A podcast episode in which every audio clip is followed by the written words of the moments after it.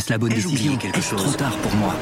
Prenez vos décisions d'investissement avec le soutien de Clarity AI. Gérez votre portefeuille tout en lui assurant une croissance durable grâce à l'association d'une IA puissante et d'une grande expérience de l'industrie. Notre technologie augmente l'efficacité des processus réglementaires, y compris ceux liés à l'article 29 de la loi énergie-climat. Réduisez les risques et atteignez vos objectifs de durabilité en vous basant sur des faits vérifiés et des méthodologies transparentes. Clarity AI, la technologie au service des décisions humaines. Rendez-vous sur clarity.ai et passez à l'action dès aujourd'hui.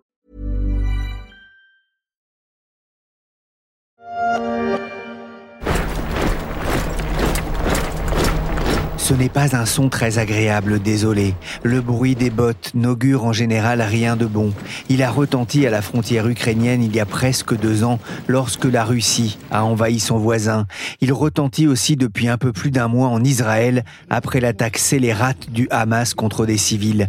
Un son de bottes accompagné de celui plus destructeur des bombes qui s'abattent en représailles sur Gaza. Entendra-t-on aussi le bruit des bottes à Taïwan dans quelques années? Russie, Chine, mais aussi Iran contre l'Occident, c'est le choc des empires.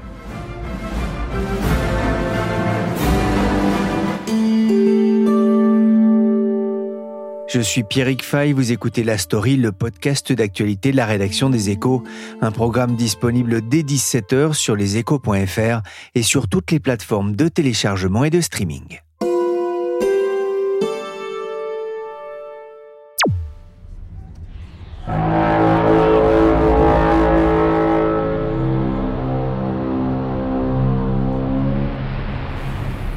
La guerre des mondes, le livre de H.G. Wells mis en scène au cinéma en 2005 par Steven Spielberg. La guerre entre la race humaine et une race extraterrestre aux visées exterminatrices. Mais la race humaine n'a besoin de personne pour se mener la guerre. L'appétit des grandes puissances augurerait-elle d'un avenir sombre? C'est l'un des thèmes abordés par le géopolitologue Bruno Tertrais dans son nouveau livre aux éditions de l'Observatoire, La guerre des mondes, le retour de la géopolitique et le choc des empires. Bonjour Bruno Tertrais. Bonjour. Vous êtes directeur adjoint de la Fondation pour la recherche stratégique et conseiller géopolitique à l'Institut Montaigne. Vous êtes spécialiste des questions de sécurité internationale. Entre l'Ukraine, Israël, le Nagorno-Karabakh, le Tigré, le Yémen, le Soudan ou le Sahel, les zones de guerre ne manquent pas dans le monde en attendant peut-être l'apothéose Taïwan, on y reviendra. Regarder ou écouter les actualités renvoie l'image d'un monde dangereux, incertain. Bruno Tertrès, c'était mieux avant? Pas forcément. Vous savez, Raymond Aron, que je cite très souvent dans mon livre, parlait de l'illusion rétrospective de la stabilité. On a toujours l'impression que le monde est plus dangereux, plus instable, plus incertain qu'il ne l'était auparavant. Mais euh, lorsque vous regardez euh, la guerre froide, par exemple, bah, à l'époque, on n'avait pas du tout l'impression de vivre dans un monde stable et peu dangereux. C'était même exactement euh, le contraire. D'ailleurs, la guerre froide était beaucoup moins stable que ce que l'on pense aujourd'hui. C'était une époque très mouvante. Il faut quand même rappeler aussi que les grandes institutions, les grands traités, les grandes alliances, l'ordre qui a été forgé après 1945 reste à peu près intact. Pas forcément très efficace, mais en tout cas intact. Et puis, je rappellerai également que les grandes tendances géopolitiques sont un petit peu les mêmes. L'idée d'une Russie revanchiste, ça fait quand même plus de 15 ans qu'on est dedans. La question de la récupération éventuelle de Taïwan par la Chine, ça fait 50 ans qu'on en parle. Le problème de la Corée du Nord, la question de l'Iran, de son rôle, etc.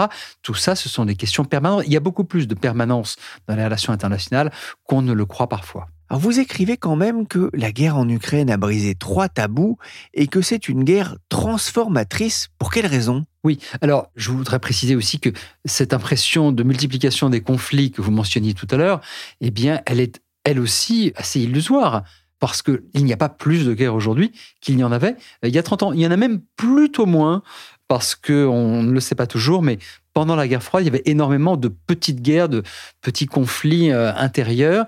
Et après la fin de la guerre froide, on a vu au contraire une décroissance du nombre de guerres. Ce qu'il se passe, en revanche, c'est qu'il y a un petit nombre de conflits très importants, parfois extrêmement meurtriers, comme ça a été le cas pour la Syrie notamment. Ça sera peut-être malheureusement le cas aussi pour l'Ukraine. Mais là, on a des conflits que j'appelle transformateurs, effectivement. Les trois qui sont les plus récents dans notre environnement européen euh, proche, eh bien, l'Ukraine sera un conflit transformateur pour l'Europe, pour la Russie et pour l'Ukraine bien sûr, et ce qui se passe au Proche-Orient est d'ores et déjà transformateur pour Israël et pour les Palestiniens, je le pense en tout cas. Et par ailleurs, au milieu, ce qui s'est passé au Caucase avec les, les deux offensives azerbaïdjanaises contre les territoires arméniens, c'est aussi transformateur pour le Caucase. Donc, moins de conflits, plutôt moins. Parfois, c'est vrai, très meurtrier, mais aussi des conflits transformateurs. Bienvenue dans un monde de nouveau normal, celui des passions contre les intérêts, celui du durcissement des rapports de force, écrivez-vous, avec ce constat, on est passé de Friends à Game of Thrones J'aime bien utiliser les métaphores des séries pour alléger un petit peu euh, la lecture. La Friends, c'était un peu les années 90. Euh, la mondialisation allait nous rendre non pas tous copains, mais en tout cas allait pacifier les relations internationales. Et aujourd'hui, c'est plutôt Game of Thrones, effectivement. Euh, d'ailleurs, j'évoque aussi le Seigneur des Anneaux. Pourquoi? Parce que les, soldats russes, ils sont surnommés les orques par les Ukrainiens. Les orques, ces créatures mi-bêtes, mi-hommes qui se comportent comme des sauvages, ce qui est malheureusement le cas pour les soldats russes. Et on a vu on a même vu la première ministre euh, d'Estonie parler à propos de l'Ukraine de la grande bataille de notre temps. Et ça, c'est ce que dit Gandalf, le, sorcier Gandalf dans Le Seigneur des Anneaux. Nous y sommes, enfin. La grande bataille de notre temps. Une dernière référence, s'il vous plaît, parce qu'elle est trop belle pour passer à côté. En décembre 2022, Vladimir Poutine a distribué aux pays d'Asie centrale qui sont ses alliés des anneaux c'est exactement la distribution des anneaux de pouvoir comme dans Le Seigneur des Anneaux. Voilà. Et puis pour Game of Thrones, on peut dire que le roi fou, euh, bah, c'est Vladimir Poutine. Euh, les soldats russes, c'est les marcheurs blancs. Et puis euh, autour de Kiev, figurez-vous qu'il y a un mur des dragons. Je n'invente rien. Donc, si vous voulez, ces analogies, elles nous disent quelque chose aussi de la manière, plus sérieusement, dont ces conflits s'ancrent profondément dans un imaginaire qu'on croirait sorti du Moyen Âge. Ces analogies ne sont pas totalement artificielles.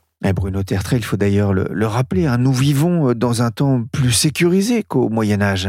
Absolument, il faut rappeler notamment que la violence individuelle et la violence de nos sociétés européennes est infiniment moins importante aujourd'hui, même si c'est pas toujours évident quand on est dans la rue euh, ou dans les banlieues ou ailleurs. Mais rappelons-nous que la pacification des sociétés est tout de même une tendance lourde, en tout cas pour les sociétés occidentales. Poutine qui ne compte pas que sur les orques pour mener sa guerre, ses armes sont le chantage aux hydrocarbures, la manipulation des flux de réfugiés, les chaînes et les sites d'information, les fermes à trolls, les cyberattaques et de plus en plus les milices, et on connaît la réponse des Occidentaux en Ukraine.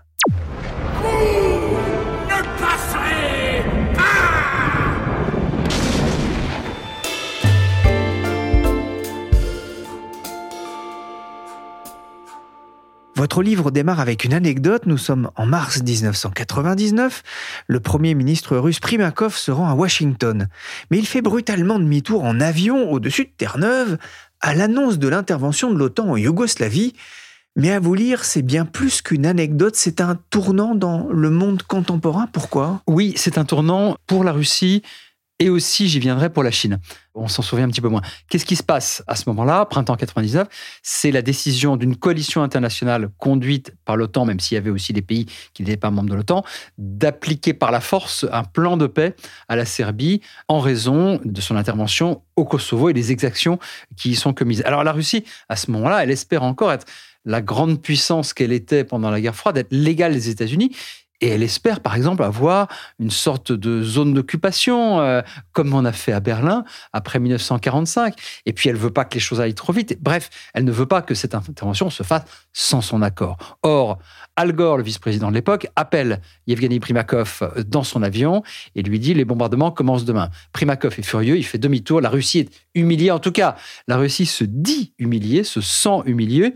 D'ailleurs, elle est tellement furieuse que les soldats russes sont arrivés pour prendre de force l'aéroport de Pristina au Kosovo. Et vous avez même un général anglais qui dit à ce moment-là Bon, je vais quand même pas déclencher la Troisième Guerre mondiale. On se souvient pas beaucoup de cette époque, sauf pour les historiens et les, spécialistes euh, comme nous, mais ça a été vraiment un moment clé pour la Russie et une des raisons pour lesquelles, ça n'est pas excusé son comportement, mais qui permettent d'expliquer ce revirement revanchard et nationaliste. Juste un tout petit mot, la Chine. Pourquoi la Chine? Bah, Parce que, là encore, on l'a souvent oublié, l'armée de l'air américaine bombarde par erreur l'ambassade de Chine à Belgrade. La Chine n'a jamais voulu croire que c'était par erreur, alors que tout indique que c'était bien le cas. Et ça a été aussi pour elle une forme d'humiliation. Elle, elle s'est dit, si nos ambassades sont bombardées, peut-être que c'est nous qui serons bombardés un jour. Je vous dérange c'est un événement qui va coïncider aussi avec la montée petit à petit en, puissance de Vladimir Poutine. Oui, tout à fait. Vladimir Poutine, il arrive sur les cendres des guerres du Kosovo et de la Tchétchénie. Vous vous rappelez que quand même, euh, Vladimir Poutine, au moment où il arrive au pouvoir, il y a d'étranges attentats, d'étranges explosions dans des appartements à Moscou attribués aux Tchétchènes et qu'en fait on attribue surtout aujourd'hui au FSB, c'est-à-dire l'héritier euh, du KGB. Le pouvoir de Vladimir Poutine s'est construit sur la guerre et il a en quelque sorte besoin d'une guerre tous les 6 ou 7 ans. Vous titrez La guerre des mondes. Pourquoi avoir choisi de reprendre le titre d'une œuvre fondatrice de, la science-fiction? Vous savez, euh, là encore, Raymond Aron euh, disait parfois, en plaisantant à moitié, j'ai écrit un livre parce que j'avais trouvé un titre. ce titre s'est imposé à moi pour signifier quelque chose qui n'est pas la guerre froide, euh, qui n'est pas euh, le choc des empires des années 1910, qui n'est pas la montée des autoritarismes des années 1930, mais qui est un petit peu tout cela à la fois. Et je voulais dire par là qu'il ne s'agit plus aujourd'hui, ce qui se dessine à mon sens, d'un affrontement de bloc à bloc, mais plutôt de deux grandes familles, l'une plutôt euh, autoritaire et eurasiatique, et l'autre plutôt libérale, démocratique et, transatlantique, ainsi que transpacifique. Donc cet affrontement de deux grandes familles de pays, c'est cela que j'appelle la guerre des mondes qui est en train de commencer. Ça veut dire qu'il faut prendre parti? Alors, non, pas forcément. D'ailleurs, beaucoup de pays ne veulent pas prendre parti. L'Inde, c'est le plus grand pays qui ne souhaite pas prendre parti. Avant, elle disait je suis non aligné. Maintenant, elle se dit je suis multi-aligné. Avant, c'était je ne suis copine avec personne. Maintenant, je suis copine avec tout le monde. Je, caricature bien sûr un petit peu. Et c'est vrai que euh, c'est justement la limite de l'analogie de la guerre froide. Il y a énormément de pays qui veulent rester en dehors de tout cela et qui, contrairement à la guerre froide où les non-alignés étaient souvent des pays de ce qu'on appelait le tiers-monde, des, des, pays peu développés, aujourd'hui, ce sont de grandes puissances. L'Inde est une grande puissance économique. Et donc, ça change un petit peu la donne parce qu'il y a tout cet espace que certains appellent parfois le Sud global, terme qui, à mon avis, est inapproprié parce qu'il n'y a aucune unité dans ce reste du monde. Mais tous ces pays-là, ce sont parfois de grands pays émergents, euh, donc ils ont un pouvoir d'action sur la société internationale, sur le système mondial, mais ils ne veulent pas forcément faire partie de l'une de ces deux familles. Il y a un désir de revanche de l'ex-URSS. La Russie de Poutine est passée à l'attaque en février 2022. Peu de gens l'en pensaient capable. Pourquoi a-t-elle pris un tel risque envahir l'Ukraine alors, personnellement, je suis assez à l'aise pour dire que je l'en pensais capable, puisque je n'ai jamais fait partie de ceux qui disaient il ne le fera pas car ça n'est pas dans son intérêt. On a un gros travers en Occident qui consiste à, à prétendre que nous connaissons les intérêts de nos adversaires mieux qu'ils ne les connaissent eux-mêmes. Et c'était bien mal comprendre Vladimir Poutine que de penser qu'il ne pouvait pas avoir intérêt à envahir l'Ukraine la cause principale, la racine du problème, en dehors de la nature du pouvoir même de Poutine, je vous disais, il a besoin d'une guerre tous les six ou sept ans en exagérant à peine, mais c'est le fait que pour la Russie et surtout pour Poutine, l'idée de voir l'Ukraine s'éloigner de Moscou, de prendre véritablement son indépendance et en quelque sorte de larguer les amarres vers l'ouest, ce qui est le cas depuis 2013-2014, était littéralement insupportable pour le Kremlin. Donc je crois que c'est ça qui est euh, la racine, la cause principale de l'intervention russe. Et je ne sais pas si vous vous souvenez, mais en février 2022, euh, Vladimir Poutine, devant Emmanuel Macron, lors d'une conférence de presse à Moscou, et Macron essaye encore d'éviter la guerre, il évoque une sorte de poème russe. En fait, c'est un poème un peu vulgaire, euh, puisqu'il il dit, je cite la phrase de mémoire, que cela te plaise ou non, ma belle, il va falloir y passer. Et évidemment, c'est d'une extraordinaire crudité, surtout en russe, quand on connaît la suite des vers, puisque euh, là, il s'agit littéralement du viol d'une morte. Et ce thème du viol de l'Ukraine, je l'ai utilisé à plusieurs reprises pour dire que Vladimir Poutine s'est comporté quelque part comme un conjoint qui ne supporte pas que sa femme ou sa conjointe le trompe ou s'éloigne et qui dit malheureusement dans la vie quotidienne on voit ce type de comportement euh, en France si tu ne m'appartiens pas tu n'appartiendras à personne d'autre. Fut-il pour cela nécessaire que je te tue? Et je crois que c'est ça fondamentalement la logique de Vladimir Poutine. Poutine le poète que l'on maudit décrit en ex toxique mais pourquoi l'Ukraine est-elle aussi importante pour euh, Moscou? Parce que l'histoire de la Russie, ça a toujours été une histoire euh, qui marche sur deux jambes, une, jambe européenne et une jambe asiatique. Or, l'Ukraine, c'était la jambe européenne de l'Empire russe depuis le XVIIe siècle. On a sous-estimé d'ailleurs, bien avant euh, le XVIIe siècle, à quel point la culture russe avait été influencée par ce qui vient euh, du territoire ukrainien. Il y a énormément euh, de personnalités, d'œuvres culturelles ou d'art qui sont venues du territoire ukrainien d'aujourd'hui. Et donc, ça veut dire qu'aujourd'hui, c'est vécu comme une, amputation pour la Russie, surtout dans la logique impériale de Poutine.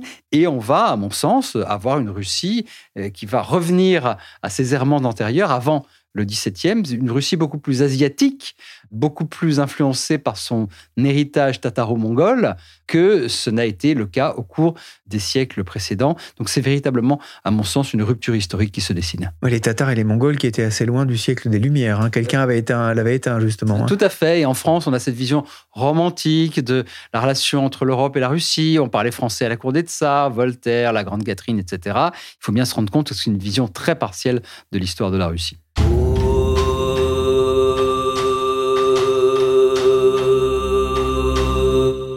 Il y a une raison qui est rarement invoquée aussi lorsque l'on parle de cette guerre et que vous abordez abondamment dans la guerre des mondes. Elle est intéressante. Il y avait aussi pour Poutine un, un défi démographique oui, alors je ne pense pas que ce soit une cause essentielle. Hein. Contrairement à la logique de séparation qui était celle de l'Ukraine, là, je ne crois pas que ce soit une cause essentielle, c'est une cause supplémentaire. La Russie traverse une crise démographique extrêmement grave, notamment du fait de la mortalité masculine. Les hommes en Russie meurent très jeunes, notamment du fait des abus de l'alcool. Et par ailleurs, la natalité est très faible. Donc ça fait une Russie qui est en train de devenir exsangue. J'exagère à peine. Hein. Dans 30 ou 40 ans, euh, à ce rythme-là, la Russie va devenir exsangue. Or, on a maintenant en plus les victimes, bien sûr, de la guerre lancée par Vladimir Poutine. On a toutes les personnes qui se sont exilées à long terme du fait de la guerre. Et donc, euh, Poutine est quand même le spécialiste pour se tirer des balles dans le pied. Première balle dans le pied, je me plains de l'élargissement de l'Alliance Atlantique. Eh bien, en envahissant l'Ukraine, ben, résultat, j'ai deux nouveaux membres de l'OTAN à mes frontières. Je m'inquiète de mon déficit démographique. Eh bien, deuxième balle dans le pied, j'ai euh, des centaines de milliers de Russes qui partent euh, volontairement ou pas à la guerre et nombre d'entre eux sont tués, ou qui partent tout simplement parce qu'ils ne veulent pas de la guerre et nombre d'entre eux, je pense, resteront à l'étranger cette contrainte euh, démographique hein, qui fait que le, pays perd euh, un million d'habitants par an, hein, ce qui est énorme, hein. ça renforce aussi la puissance, justement, la part de l'Asie, euh, justement, dans, cette Russie qui marchait sur deux jambes. Oui, mais avec un autre paradoxe. D'abord, je précise, pour aller jusqu'au bout de l'argument démographique, que en annexant la Crimée, c'est tout de suite un ou deux millions d'habitants supplémentaires dans les statistiques démographiques russes. En annexant des oblasts, quatre oblasts, quatre régions ukrainiennes, c'est tout de suite plusieurs centaines de milliers d'habitants sur le papier dans les registres de la population russe. Donc c'est aussi un gain démographique. Alors vis-à-vis de l'Asie, c'est un peu particulier parce que l'Asie, qui a été une terre de conquête, la nouvelle frontière russe, la frontière américaine c'était à l'ouest, la frontière russe c'était à l'est, la frontière au sens de territoire de conquête bien sûr. Et eh bien finalement l'extrême-orient russe, c'est-à-dire au-delà de ce qu'on appelle la Sibérie, euh, l'extrême-orient russe se vide de plus en plus de ses habitants. Et donc c'est paradoxal parce qu'on pourrait penser que la Russie de Poutine aurait investi davantage sur cet extrême-orient afin que justement le pays puisse marcher sur ses deux jambes, mais ça ne marche pas ça ne marche pas littéralement dans tous les sens du terme, c'est-à-dire que l'Extrême-Orient se vide de ses habitants. Certains qui ont pensé faire fortune dans l'Est eh bien, reviennent vers le, le cœur économique et historique de la Russie, et d'autres, tout simplement, bah, font très peu d'enfants et donc ne se reproduisent pas. Et donc, ça veut dire que, bah, au bout du compte, l'extrême-orient russe perd des habitants, alors qu'on pourrait penser que la logique, ce serait plutôt d'investir davantage sur cette région très riche euh, en ressources, puisque c'est quand même des ressources naturelles, notamment en hydrocarbures, mais aussi en minerais, que vient l'essentiel des revenus de l'État russe. La guerre en Ukraine a fait déjà des dizaines de milliers de morts euh, côté russe, euh, vraisemblablement côté ukrainien aussi, mais on craignait peut-être, ou on espérait côté occidental, le pouvoir des mamas russes qui viendraient se plaindre auprès de Moscou de cet amoncellement de morts, de cet embouteillage dans les cimetières russes, Pourtant, euh, Vladimir Poutine semble conserver euh, un soutien fort de la part de la population. Comment est-ce que vous l'expliquez? D'abord, le soutien fort de la population, je n'en sais rien, personne n'en sait rien, puisque la Russie est aujourd'hui dans un tel degré de contrôle social par le pouvoir qu'il n'est plus possible d'avoir des évaluations indépendantes de, l'état d'esprit exact de la population russe. Euh, une grande partie de cette population, à mon avis, est réduite à l'état de zombie politique, c'est-à-dire ne pense plus rien et suit le mouvement parce que c'est s'il y a euh, de plus sûr pour pouvoir survivre, tout simplement. Pourquoi est-ce que ceux qui pensaient qu'il y aurait un mouvement de contestation de la société de, de la guerre contre l'Ukraine comme ça avait été le cas, effectivement, notamment euh, pour l'Afghanistan. Pourquoi ont-ils été surpris? Bah, Pour plusieurs raisons. D'abord parce que euh, la guerre, pendant très longtemps, n'a pas touché les grands centres urbains. Ce sont essentiellement, comme pour tous les empires, euh, les peuples des régions les plus reculées, les minorités, qui sont aussi souvent les plus pauvres, qui, comme dans toutes les aventures impériales, sont les premières victimes parce que c'est eux qu'on envoie en premier. Donc les centres urbains russes n'étaient pas véritablement touchés. Deuxième raison, il y a quand même le message constant du Kremlin qui est martelé, qui consiste à dire c'est de nouveau Stalingrad, l'Ouest, l'Occident euh, nous attaque de nouveau, c'est nous qui sommes attaqués et donc nous devons résister. Donc, même si, bien sûr, une partie de l'opinion russe n'est pas dupe, il y a quand même dans l'esprit d'une partie de cette population l'idée selon laquelle là, c'est un combat pour la Russie elle-même et non pas une aventure étrangère lointaine dans les terres euh, de l'ancienne rivalité entre Empire russe et Empire britannique qui était l'Afghanistan. Donc voilà, tout ceci explique pourquoi il n'y a pas ce mouvement de contestation. Et puis, encore une fois, je le répète, la population russe n'est plus aujourd'hui en état de contester comme c'était même le cas à la fin de l'Union soviétique. Je pense qu'on pouvait contester le système plus librement à la toute fin des années 1980 s'agissant du système soviétique, que ce n'est le cas aujourd'hui s'agissant du système russe. Le système de surveillance n'est plus le même grâce aux technologies notamment. Bien sûr, parce que la, Russie copie la Chine. Elle a son propre système de surveillance de l'Internet qui s'appelle Oculus. Oculus, comme l'œil, vous voyez, c'est quand même assez, euh, c'est presque magique comme nom, parce que ça dit exactement euh, ce que c'est. C'est l'œil de Moscou qui regarde la population et la contrôle. Je pense que ce qui se fait en Chine dans le domaine de la surveillance numérique fait beaucoup rêver le Kremlin. Selon les projections de l'INED, la population russe pourrait passer de 146 millions d'habitants en 1999 à 133 millions en 2050, et encore, c'était avant la guerre en Ukraine.